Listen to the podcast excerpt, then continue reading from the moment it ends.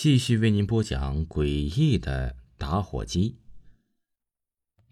打开了房门以后啊，跟往常一样，大家呀拿了烟，相互的分发着。黄勇记得，这自己啊临走前的时候，把打火机放窗台上了，可他一去找，却什么也没有啊。你们呢？谁拿我打火机了？黄勇有点奇怪的问：“谁拿你打火机了呀？没有啊。”你打火机放哪儿了？我就放窗台上了呀。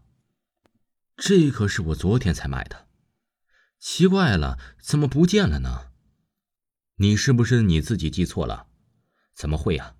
我出门上自习前才抽了支烟，然后顺手就放窗台上了。那你再找找，是不是掉地上了？大家都觉得很奇怪，说的放窗台上的，怎么到处都不见踪影呢？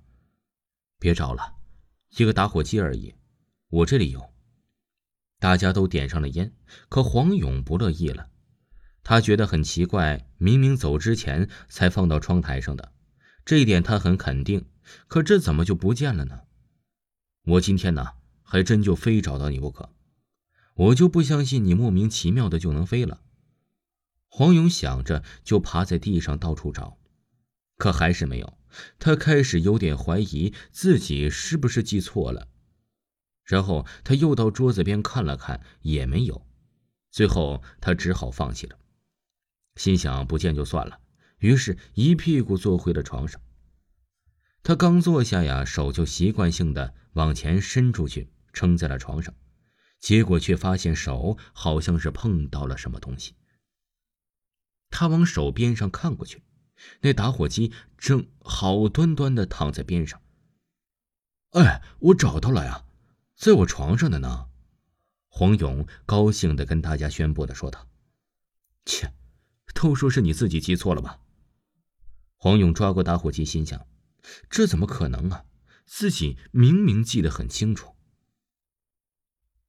他回忆着，那时候起床洗漱完呢，就坐回了床边。然后啊，点了支烟，然后就顺手放到了窗台上。这些个动作的步骤还很清晰的记得非常清楚。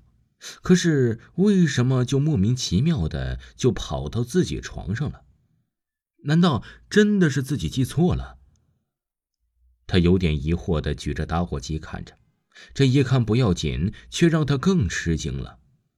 整个打火机里面是空的。已经完全没有丁点的气体了。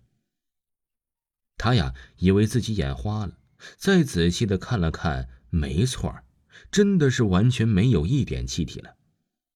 他奇怪的把打火机举高一点，对着顶上的日光灯啊，仔细的观察着，完好无损，一点破损的痕迹也没有。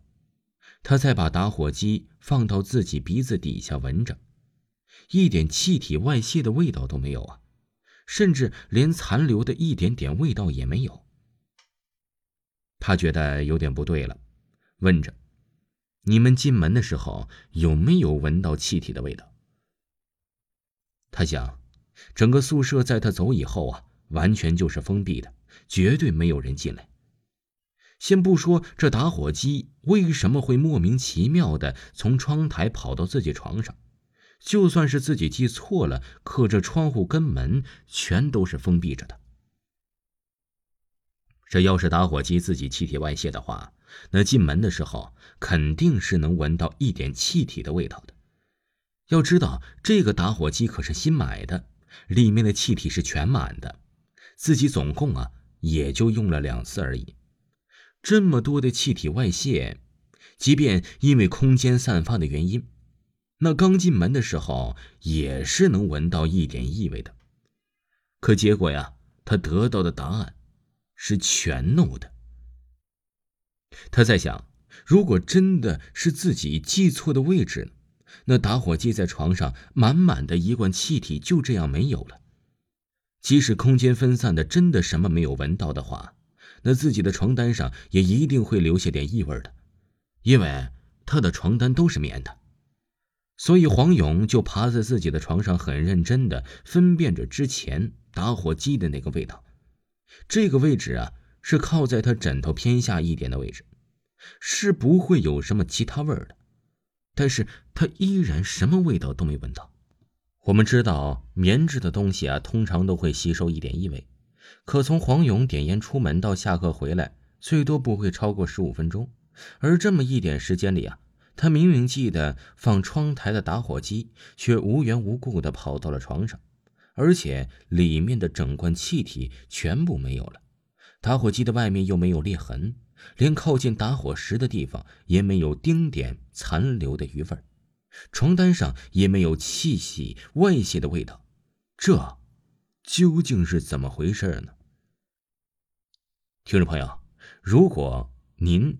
对本案的剧情有什么样的兴趣的话，请您给我留言，咱们下集见。